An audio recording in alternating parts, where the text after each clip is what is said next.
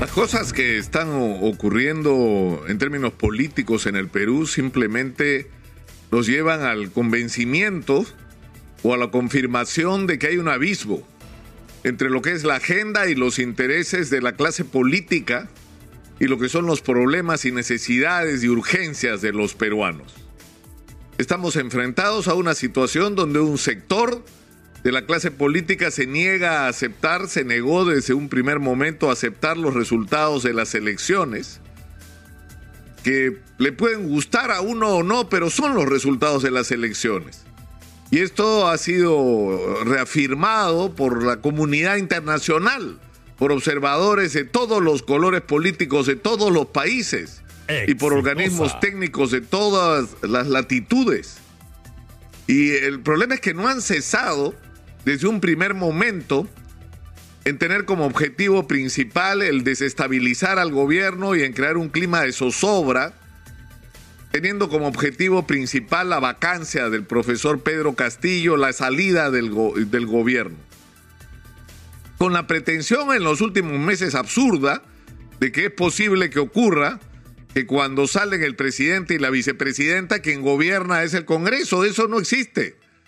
Según la Constitución del 93, que además eh, se supone que defienden estos sectores que cuestionan, eh, por ejemplo, la idea de la necesidad de producir serias transformaciones a la Constitución a través de una asamblea constituyente. Es decir, quienes se oponen a esto eh, no respetan la Constitución del 93, que lo que dice o no pretenden respetarla. Es que lo que tiene que ocurrir en una circunstancia como, es, como esta es elecciones generales. O sea que tendrían que irse todos. Ahora, lo que es cierto en el otro lado es que el presidente de la República es el mejor colaborador de sus enemigos, con los nombramientos absolutamente irregulares, con la, falta de tino para armar equipos que sean capaces de enfrentar las enormes posibilidades que tiene el país hoy, con las extrañas vinculaciones a personajes con los que no termina de deslindar claramente y que han estado en su mismísimo entorno involucrados en actos de corrupción y aceptando la decisión de la Fiscalía de la Nación que la investigación sobre él se haga en el 2026, pero si esto iba a ser diferente. Es decir, si hay una sospecha sobre el presidente de alguna naturaleza que podría implicarlo en acto de corrupción, la obligación de un presidente como Pedro Castillo, que dijo que esto iba a ser distinto, que esto era el gobierno del cambio, es que la investigación tiene que hacerse ahora.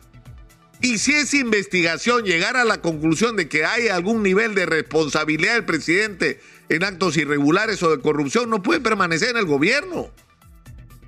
Y eso debería ser parte de la lógica de la democracia en el Perú, que le debería y le lleva en ese punto ventaja a otros países que hablan mucho de democracia, pero que los presidentes y los ministros corruptos son intocables. Y eso ya no ocurre en el Perú, felizmente. Ahora, lo increíble es que el Congreso de la República, que habla de corrupción, está lleno de gente asociada a partidos y se reúne con los partidos que son primero responsables de cómo estamos. Porque la situación del Perú es un desastre por responsabilidad de quienes nos han gobernado las últimas décadas. Que están involucrados todos en actos de corrupción.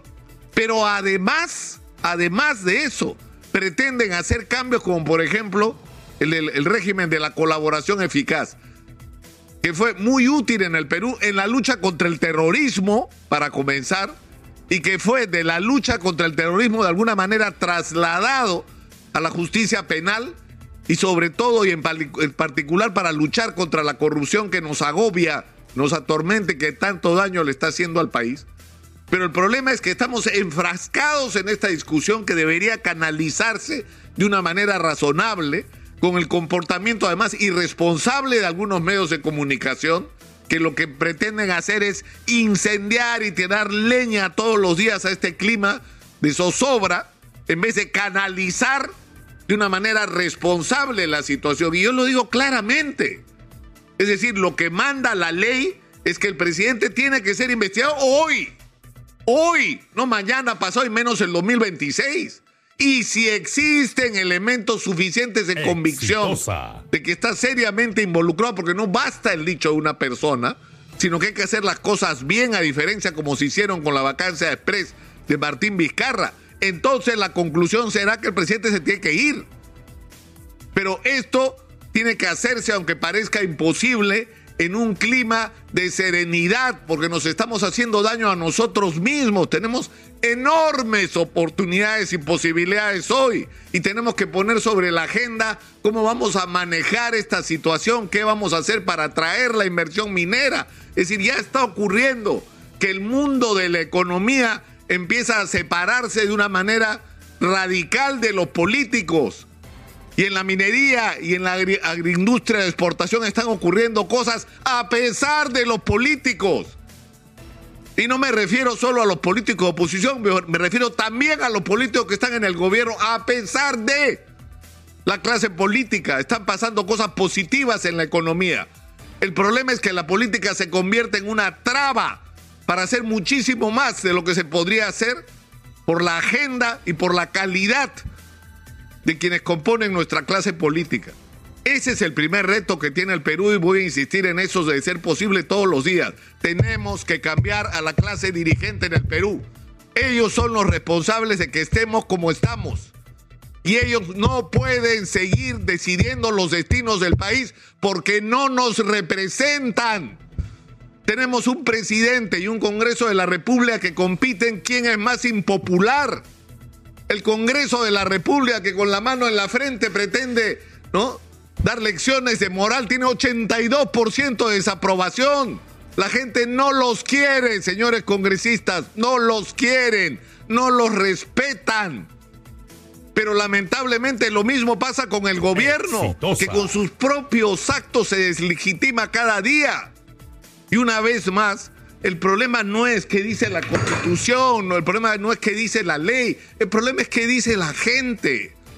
Si la gente se siente satisfecha y representada y la gente hoy no se siente representada por nadie. Porque no siente que los políticos están haciendo cargo de sus necesidades, de sus problemas y están dándole respuesta. Y tenemos nosotros que vernos en la obligación de todos los días recordarle no solo los problemas que hay en el Perú, sino las soluciones que hay a los problemas del Perú. Y las enormes oportunidades que tenemos como país. Pero para ellos no hay tiempo. Eso no importa. De eso no se trata. Se están acuchillando unos otros. ¿Para qué? Para agarrarse la torta y seguir haciendo lo que siempre se ha hecho en el Perú y que lamentablemente hay todos los indicios que este gobierno también lo está haciendo. O sea, llego al gobierno, copo los puestos públicos y trato de levantarme la mayor cantidad de billete que pueda mientras dure mi permanencia en el gobierno. Esa ha sido nuestra maldición. Y de eso tenemos que librarnos y depende de nosotros, depende de los ciudadanos, más allá de las ideologías, ¿ah? más allá de las simpatías políticas de cada uno, esto no puede seguir así. Esto no puede seguir así y algo tiene que pasar. ¿Qué? No lo sé. Sinceramente, no lo sé, pero los ciudadanos tenemos que buscar mecanismos para expresar nuestros intereses, no los intereses de otros, no los que se enfrentan al gobierno porque quieren agarrarse ellos la presa, ¿no? Del presupuesto de la República, sino que quien represente los intereses de la gente. Esa es la tarea del momento. ¿Cuál es la respuesta? Una vez más, no lo sé, pero solamente poner el tema sobre la mesa, yo creo que es el comienzo para resolver un problema.